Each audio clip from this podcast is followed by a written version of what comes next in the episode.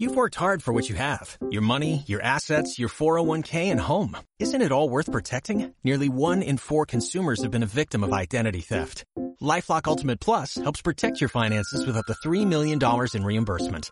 LifeLock alerts you to identity threats you might miss. And if your identity is stolen, your dedicated U.S.-based restoration specialist will work to fix it. Let LifeLock help protect what you've worked so hard for. Save 25% off your first year on LifeLock Ultimate Plus at LifeLock.com slash aware. Terms apply.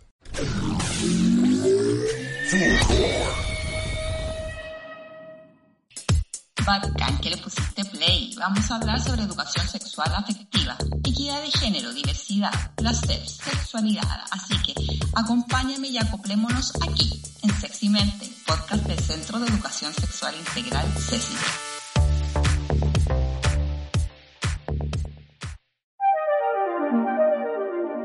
Hola a todas y a todos, a todes. Eh, bienvenidos a la segunda temporada del podcast de Sexy Mente, el podcast de la Fundación Centro de Educación Sexual Integral. Y hoy vamos a tocar los siguientes eh, temas que son principalmente para la pandemia, como por ejemplo, eh, cómo crear espacios seguros, tips para manejar la ansiedad y otro tipo de temas que afectan a la comunidad LGTBQ. Y para eso vamos a tener de invitado a Vladimir Muñoz de la Fundación Todos Somos Diversos. Aquí, ¿cómo está Vladimir? Hola, Paloma. Gracias a ti por la invitación, ya sé si también, así que nada, pues feliz de estar en este espacio que es muy importante. Bacán. Y también vamos a tener a Francisco Aracena, que es psicólogo de la Fundación, eh, que lo vamos a tener de invitado constante aquí apañándome. Francisco, ¿cómo estáis? Hola, hola, bien, bien. Aquí voy a hacer tu segundo, tu compañía eh, mientras. Veamos cómo nos eh, va. Perfecto. Bueno, vámonos al tiro a el tema y, y Vladimir, cuéntanos un poco de la fundación eh, para los que nos vieron o escucharon en la temporada, la, la, la, primera, eh, partimos con él, em, y, pero para los que no estuvieron, que em, yo quiero que nos cuente de, de la fundación, eh, de qué se trata, cuéntanos un poco. Super. Bacán, gracias. Bueno, sí, pues tuve el primer capítulo de la primera temporada, fue, fue bonito, así que le agradezco nuevamente por esa instancia. Eh, mira, la Fundación Todos Somos Diversos es una organización que lo que busca es crear espacios seguros justamente, en donde mm. quiere que existan niños, niñas y adolescentes de la comunidad LGBTIQ. Por tanto, nosotros a través de distintas metodologías y herramientas lo que hacemos es tanto a nivel educacional, de salud o incluso en el mundo privado o público en temas de laboral, crear espacios seguros para que los niños, niñas y adolescentes de la comunidad LGBTI se sientan mucho más acogidos, se sientan mejor y sus eh, niveles de salud mental siempre se mantengan óptimos finalmente. De eso se preocupa la fundación, ya llevamos más de 6, 7 meses trabajando bueno, estamos en modo cuarentena, por lo tanto hoy día están todos los proyectos un poco paralizados a nivel educacional, pero se sigue trabajando a través de plataformas como redes sociales, recibiendo y apoyando y sobre todo conteniendo en crisis a muchos niños, niñas y adolescentes. Bacán. Oye, y eh, cuéntanos, ¿cómo hoy, en el escenario en el que estamos, en cuarentena, cuáles son los consejos para crear un espacio seguro? ¿Cómo...? Mm.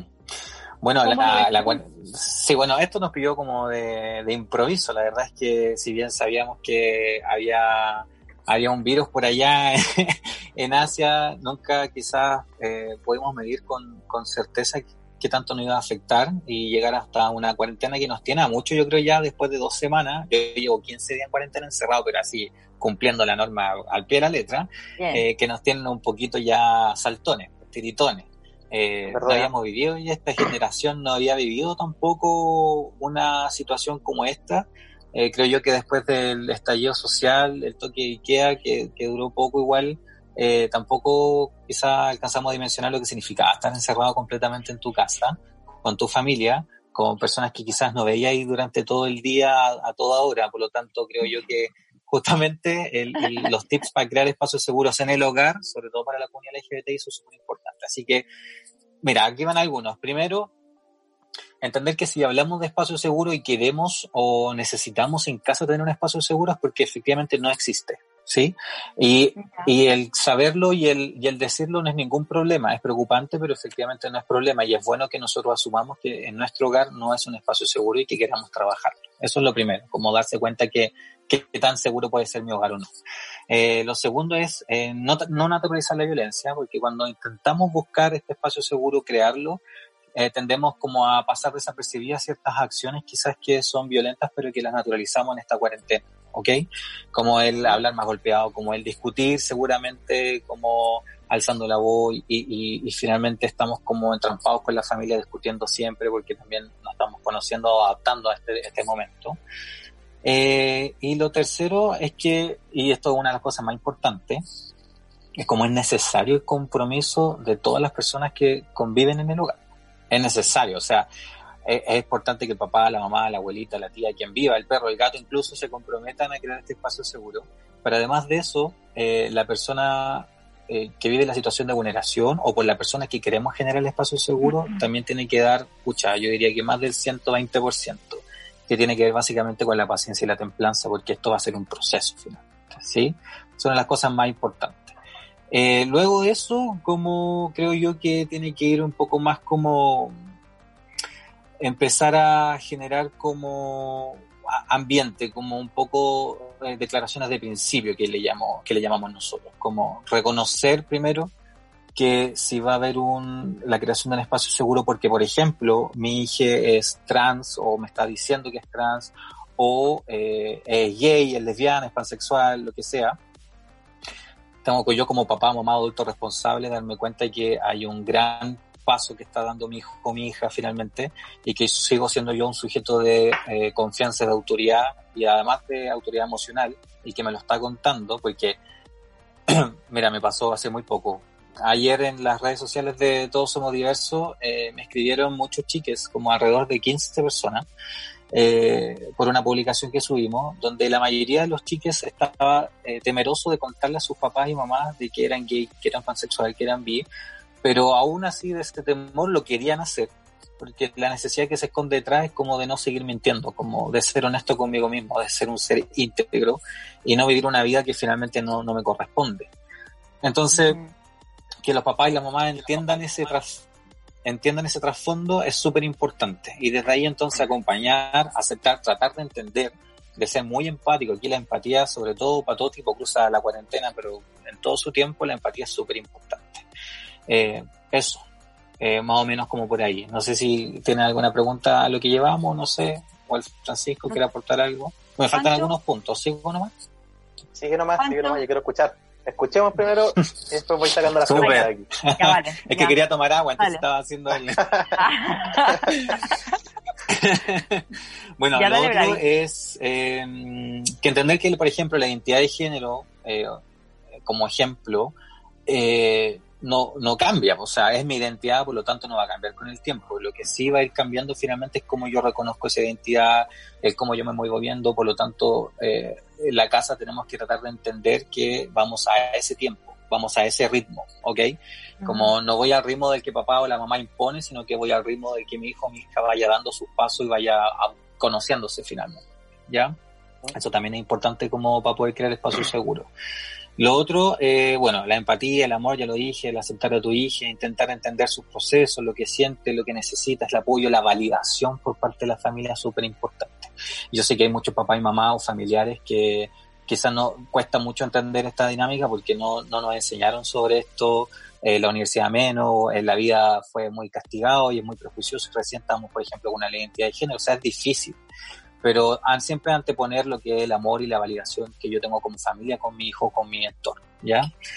Eh, no ignorar, esto también es importante, no ignorar ningún signo o dejar de prestar atención frente a eh, quizás eh, al lenguaje no verbal de mi hijo, de mi hija o de algún familiar, como no descartar ningún signo de malestar, de depresión, de angustia, de, de miedo, de rechazo incluso, tanto como en, en, las palabras como en el lenguaje no verbal. Yo creo que es súper importante. Pero ojo que finalmente estamos en un periodo de cuarentena que además aumenta esa ansiedad, por ejemplo, de eh, salir del closet o, de reconocernos. Aumenta además ese miedo, aumenta la angustia. O sea, uno que, que puede ser profesional, muy profesional en esto, también la incertidumbre le genera un montón de angustia.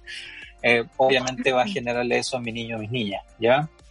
Pero, pero dime. Pero, ¿cómo, ¿cómo lo podemos el detectar? Como por ejemplo, eh, está más silencioso o, más triste o no sé, se irrita, mm, no sé cuál, ¿Qué señales son? Claro, o sea, yo creo que eh, hay, hay algunas que cruzan muy bien. Por ejemplo, el tema, si estás en cuarentena y el aislarte en tu pieza, y estar todos los días en tu pieza aislado ya es un indicio muy importante, como, ok, estamos en cuarentena, pero somos un espacio común, la casa es un espacio común, está el living, está la cocina, está el patio, está el jardín, o sea, lo que sea, hasta, el baño que se puede utilizar en cuarentena, pero si, si esa persona pasa netamente aislada en, un solo sector, ya es un indicio de algo, ¿ok? El, por ejemplo, el perder la rutina y empezar a, además de aislarse, a perder esta rutina y, y empezar a comer a deshoras, por ejemplo, dormirse tarde, o sea, perder esa conexión un poco con la realidad, diría yo, es también un indicio muy importante que hay que empezar a, notar. Esas cosas pueden servir mucho.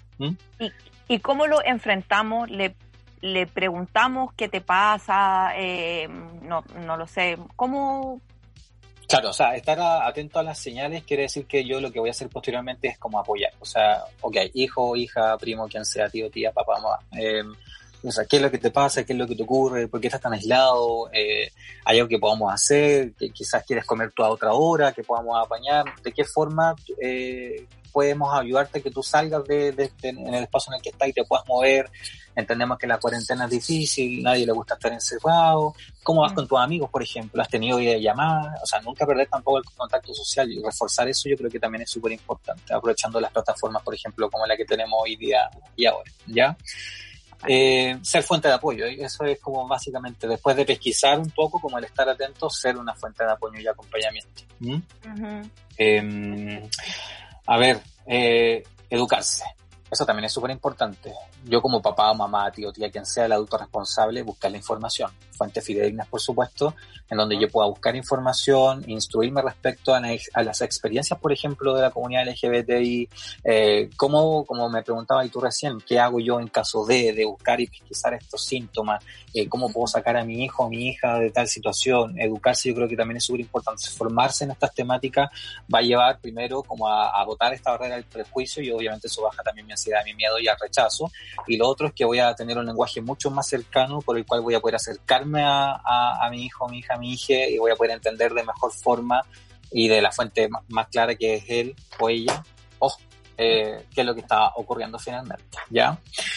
Eh, pucha, y como para terminar, lo más importante, como dar este mensaje, como será difícil, eh, va a ser difícil, eh, pero lo más importante es que validemos el proceso que está llevando a cabo mi hijo, mi hija, eh, que validemos que es importante educarnos y que además brindemos todas las opciones necesarias para que la cuarentena sea en paz, ¿sí? Bajo todos los otros tips que te Yo creo que eso es un, eh, es un ideal de espacio seguro. Oye, y si suponte que yo soy o la hermana o la, o la mamá o qué sé yo, y y yo creo, tengo, tengo la sospecha que, eh, que mi hijo o mi hija eh, puede ser bi o, o pansexual o, o lo que sea. Y está pasando por una situación como de estrés o de tristeza. ¿Es aconsejable hacerle la pregunta, enfrentarlo o presionar en este tiempo no es bueno? O sea, si tú como padre o madre o familiar tienes la... Em, duda, eh, quizá hay alguna información que recibiste o, porque es que lo que pasa es que esto es muy divertido, pero esto depende mucho del prejuicio y el estereotipo que hay respecto a la comunidad ah. LGBT. Entonces yo como mamá ah, vi actitudes un poco afeminadas de mi hijo, por lo tanto puede que sea gay, no sé. Y a, raíz de eso yo lo que voy a hacer es como ungirlo y decirle como, oye, eres gay, No, no, no, no, suponte si es que, mal. que, si es que yo veo de que, de que está como o incómodo o triste, y, y, y, presiento que puede estar en este, como en el, en el dilema si lo cuento o no, y, y quiero como el, el finalmente el, el ayudarlo.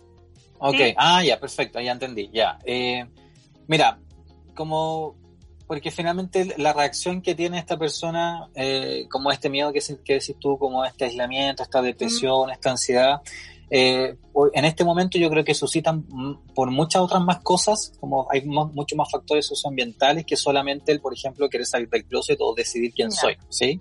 Por lo tanto, yo como papá o mamá, familiar autorresponsable, lo que haría primero es como tratar de aplacar y ir buscando efectivamente a raíz de, lo que yo estoy viendo, como esta ansiedad, depresión, malestar, ir ahí escarbando un poco lo que pasa, pero no de frente en preguntar, oye, pero esto es porque te estáis decidiendo, queréis salir del closet, no, como tratar primero de ir aplacando ese sentimiento y ir buscando el por qué se generó finalmente. Y generar ese, ese, ese, mm, ese espacio seguro, claro, como esa, ese, ese confort, esa, esa zona que quizá me va a permitir después que él Como la confianza. Como, como la confianza. Exacto, perfecto. Como ese no te presiono, pero te escucho. Claro, pues, o sea, finalmente lo que yo hago es como genero este ambiente más propicio, eso voy como modelando el ambiente más propicio para que después al último yo sé que eh, con todo lo que yo hice, con todas las herramientas que puse a disposición, lo más probable es que mi hijo o mi hija me termine contando. Que te pueda decir. Perfecto, estupendo. Quedó, quedó clarísimo. Hoy te vuelves a caer. No, es que yo me paso cayendo. Pancho, ¿tú tienes alguna consulta, algo que, que nos quieras? No, yo tenía la misma duda que, tenías tú, que tenías tú, Paloma, con qué pasa si creo que ¿Mm? eh, como padre o como eh, familiar padre, madre, familiar, y creo esto, que es lo que preguntaste tú en realidad, de, oh, yo, me dan estos datos, mm. tiene mm. como todas las características que dijo Vladi, y yo mm. pienso que puede ser esto. Entonces, ¿cómo lo abordo? Pero, como decía Vladi, este espacio seguro de no, no presionar, sino que ir escarbando quizás, buscando la información, dándome cuenta, y si sale bien, si no, no, pero tampoco que esté la presión encima. Claro, porque, porque como para terminar, como además, eh, a pesar de todo, es importante que mantengamos el rol de padre o madre de adultos responsables. Entonces, en efecto, en una cuarentena somos los primeros los adultos los llamados como a mantener el equilibrio, a mantener un poco la confianza, como tampoco a desesperarnos, porque claro, yo creo que puede ser, entonces quiero hacer la pregunta y le voy a preguntar como para salir de esta duda, yo ansioso, papá, no. Como yo, yo adulto no tengo que ser tan ansioso, sino que efectivamente enseñar que hay un equilibrio. ¿Mm? Estupendo. Y, y con respecto a el uso de em, del WhatsApp y del Twitter y del Facebook, eh, ¿se puede, puede encontrarse alguna dificultad hoy? Eh, no sé, todos los chiques que están, yo creo, pasando más tiempo, eh, no sé, de repente em, los grupos de WhatsApp eh, algún tipo de discriminación que suban, no sé, ¿cómo, cómo lo ves tú? ¿Cómo tú crees como el ciberbullying que pueda empezar a sí, ah, sí. sí, porque la gente está mucho tiempo y metido ahí. Bueno, yo creo que nosotros los adultos, o sea, yo pasé de 20 horas a la semana como a 59 horas a la semana de tiempo en pantalla en el teléfono. Imagino que los niños, niñas y adolescentes están en la misma. Eh, porque finalmente eh, también estamos tratando de entender que desde el sistema educativo donde yo estaba presencialmente en un lugar físico aprendiendo que si yo paso a estar en otro lugar físico, en una casa en donde mis papás no cumplen el rol de docente y lo más probable es que por lo tanto entonces yo empiece a estar en otro en otras herramientas como lo son las redes sociales. Eh, si yo como familia, como papá o mamá, tuve ya herramientas y parámetros de uso de redes sociales con mi hijo y me ha funcionado, no creo que habría problema entonces como en seguir con esa misma dinámica, ¿sí?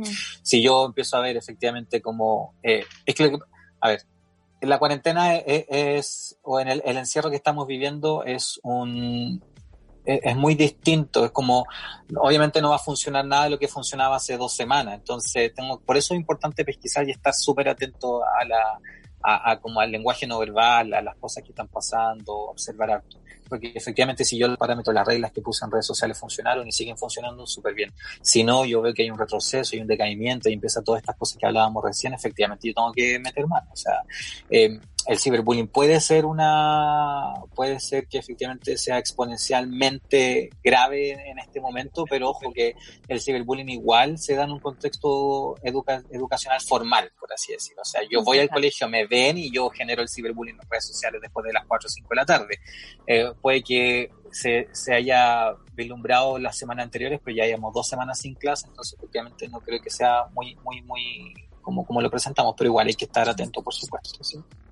Estupendo, sí, muy bien. Oye, Pancho, eh, desde, desde la experiencia de, mm, de la fundación, ¿cuál es, cómo, ¿cómo lo puedes ver tú? ¿Algún tips como para em, el detectar algún tipo de, no sé, de violencia verbal o, o de discriminación de, dentro de, ya sea de de tus hermanos o de los papás?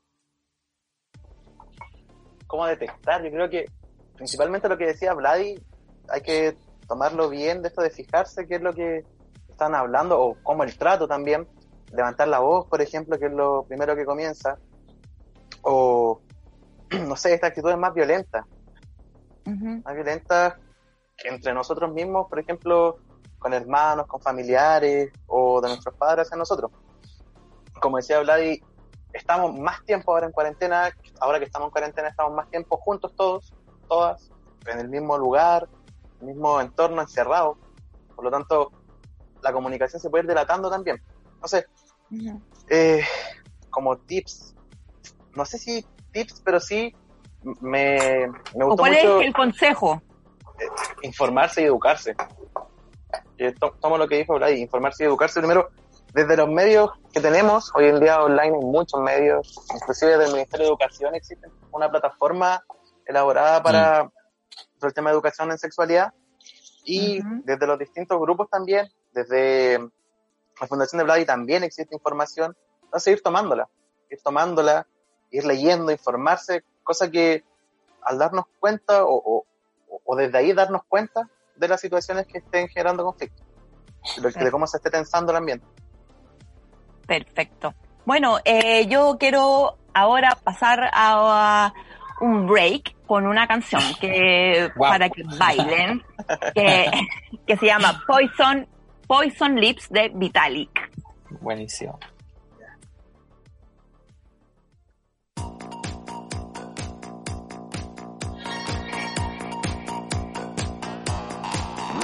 Yeah.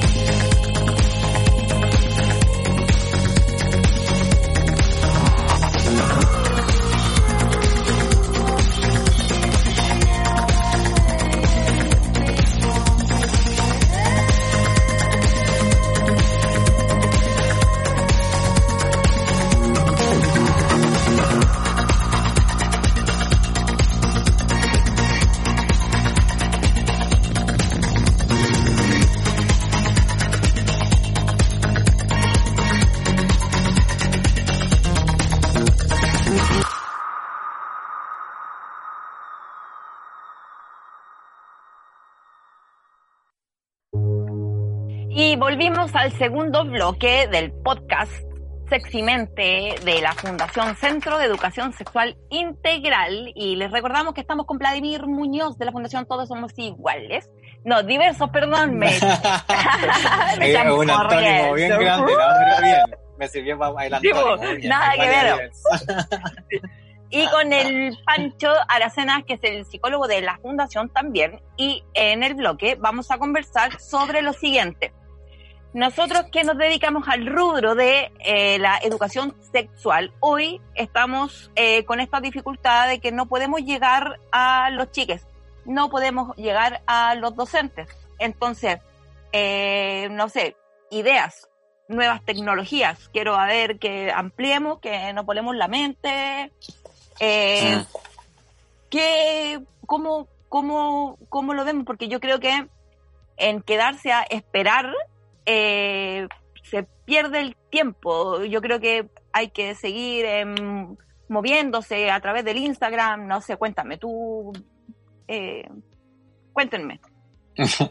eh, mira, a ver, desde la, bueno, de lo que hemos hecho con la fundación un poco después de que eh, que tratamos de manejarlo también después del estallido social. Eso creo que fue como un periodo de prueba, como una marcha blanca de lo que pudimos hacer o no respecto como a nuevas tecnologías para poder utilizar en tema de educación sexual integral.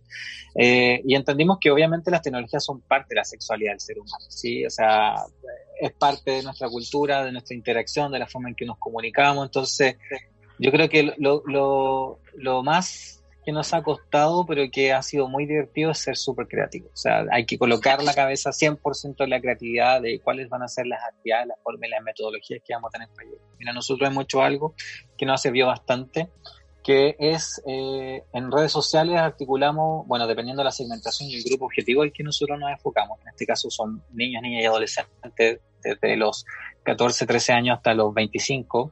Ocupamos... Eh, el, Instagram más que nada. Y en el Instagram nosotros lo que hacemos es crear contenido, entregando información. Pequeñas frases, algo muy loco, con mucho color, tirarlas cada cierto tiempo. Y eh, con eso lo que generamos es un poco de fidelización con los usuarios y la usuaria. Un poco como, ah, están. Eso es súper importante.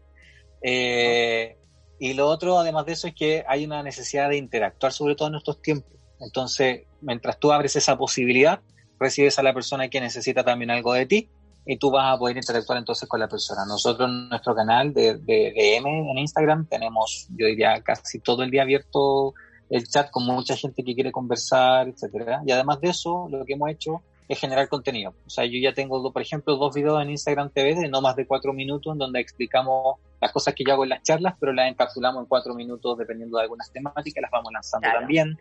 Y nada, pues eso, como yo creo que es lo primero, y un en vivo. Eh, eso me da, mucha risa. El en vivo lo probé yo hace mucho tiempo, pero lo había dejado botado.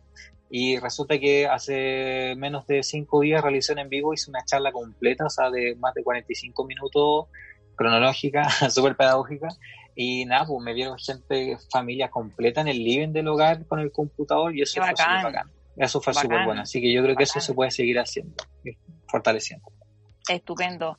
Oye, Pancho, eh, cuéntame, nosotros eh, lo que hacemos es capacitar a docentes también a través de la plataforma. Quiero que le cuentes un poco a la gente acerca de esto, porque afortunadamente, si bien hoy eh, en colegios no están ni en clase ni ninguna cosa, la gente que está los colegios que están con el programa, eh, los, los profesores aún están haciendo su curso en, en su, en su, en, en, en, en su casa. Entonces quiero que nos cuente de el beneficio de el capacitar desde una eh, online.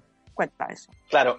Eh, bueno, como fundación, como Ceci, llevamos trabajando online hace bastante tiempo si no me equivoco, la mayor parte del tiempo desde que se fundó ha sido el trabajo online.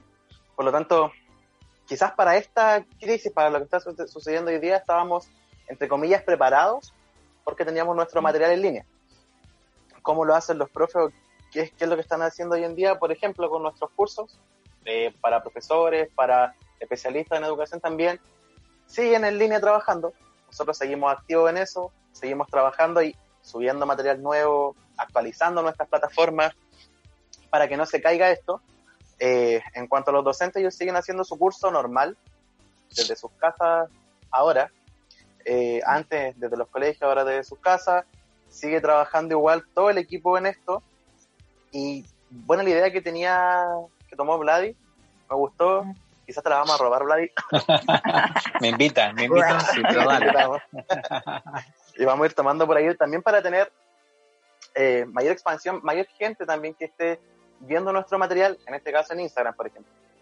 Pero lo que sí trabajamos hoy en día es el material online, los cursos, y pronto vamos a abrir cursos nuevos, va a salir el diplomado nuevamente, estamos trabajando en cositas por ahí que vamos a estar también lanzando, así que para que estén atentos, estén mirando, tú también, Vlad, estás invitado a todo lo que vaya a salir, Gracias. vamos a buscar que aportes también en, los cursos, que estás ahí. Eh, pero eso, eso, por ahora estamos trabajando todo online con nuestros cursos que tenemos. Eh, Lo de diplomado.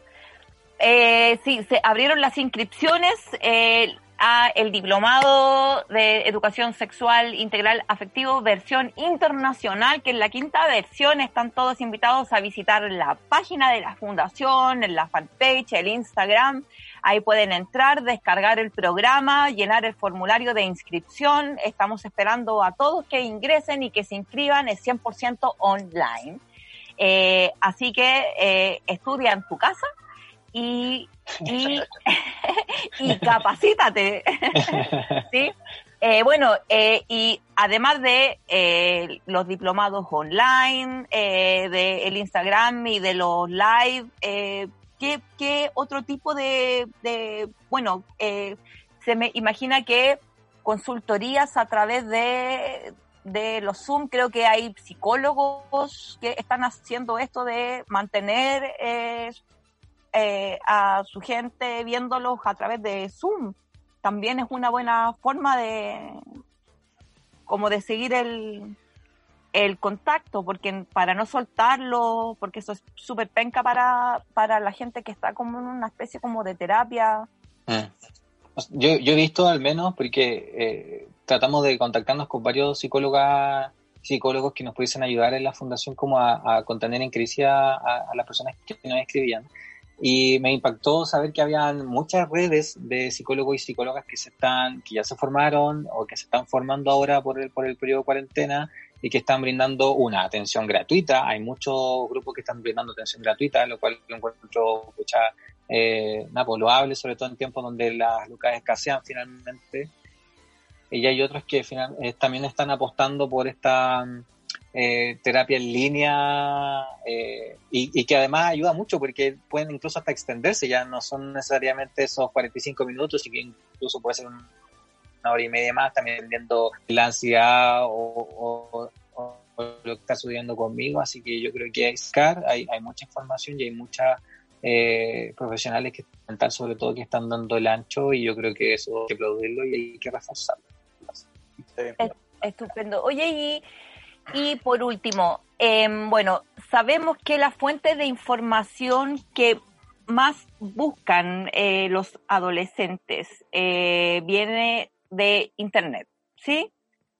Em, y hoy en día, que no están con el plan de educación sexual que viene de parte de, eh, de los docentes, eh, ¿existirá algún tipo de riesgo que eh, vayan en una especie como de retroceso porque están demasiado como en Internet? Em, no lo sé, que ingresen a páginas eh, y se les distorsiona un poco y no hay una guía.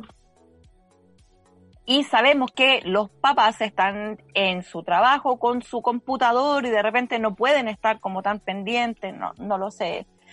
¿Habrá algún tipo de retroceso en esto de la educación sexual en estos días, creen ustedes? O, o francamente puede que no hay que cortarles o, o, o, o, hay que cortarles el internet de una. Qué malo, mamá, me muero sin internet, pues También.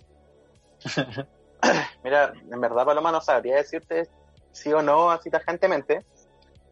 Eh, cortar el internet, no creo.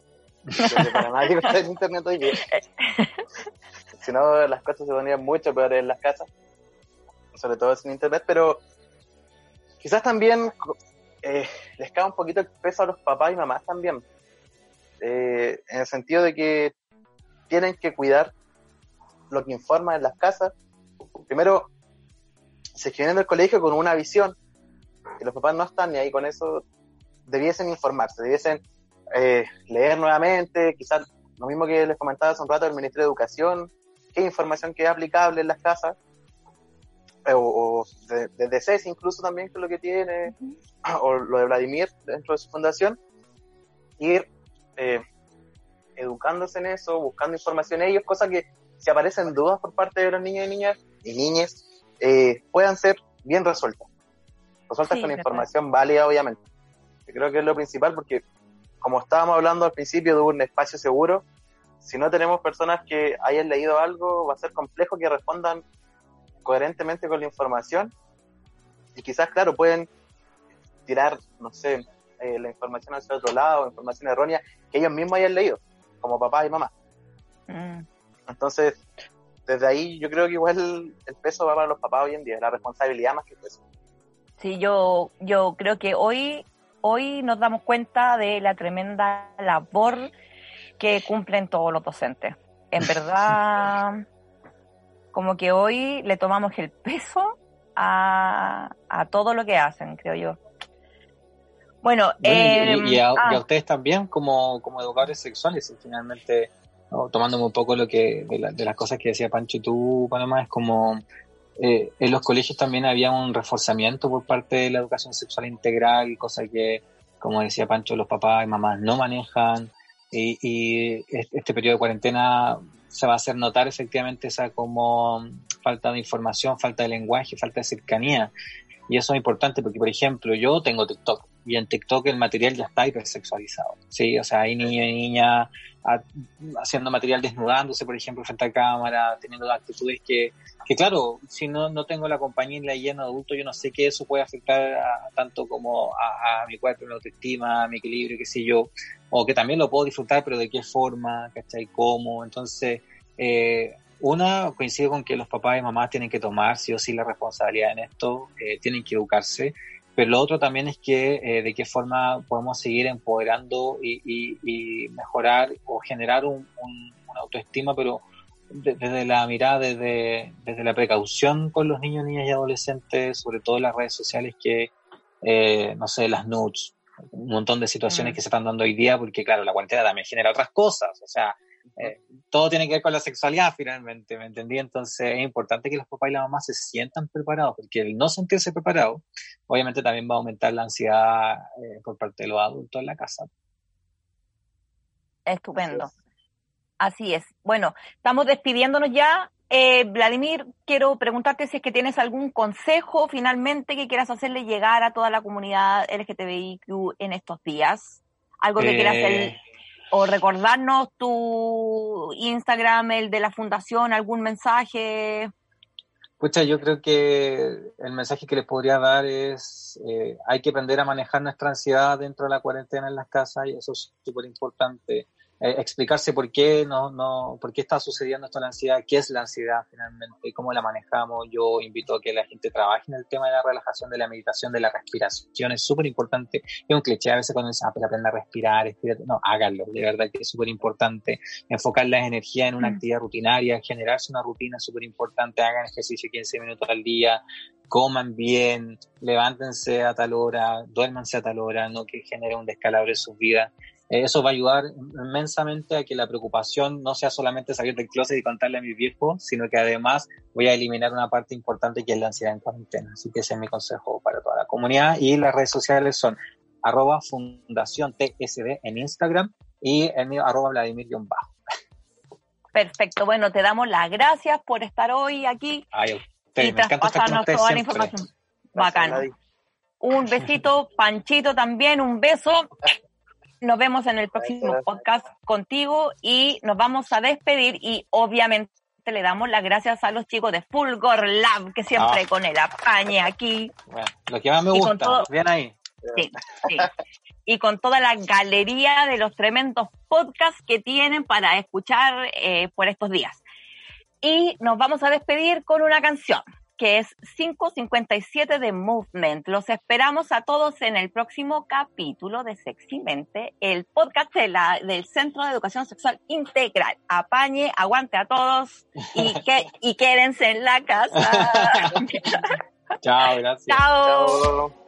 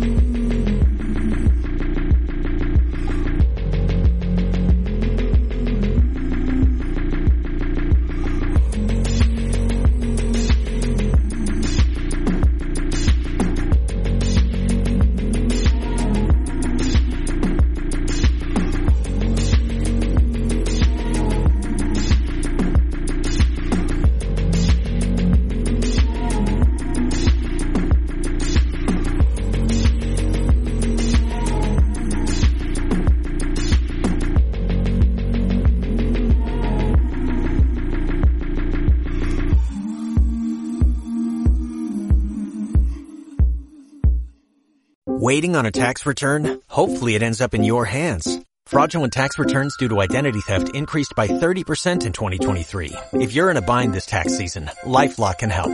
Our U.S.-based restoration specialists are experts dedicated to helping solve your identity theft issues. And all LifeLock plans are backed by the Million Dollar Protection Package. So we'll reimburse you up to the limits of your plan if you lose money due to identity theft. Help protect your information this tax season with LifeLock. Save up to 25% your first year at LifeLock.com slash aware.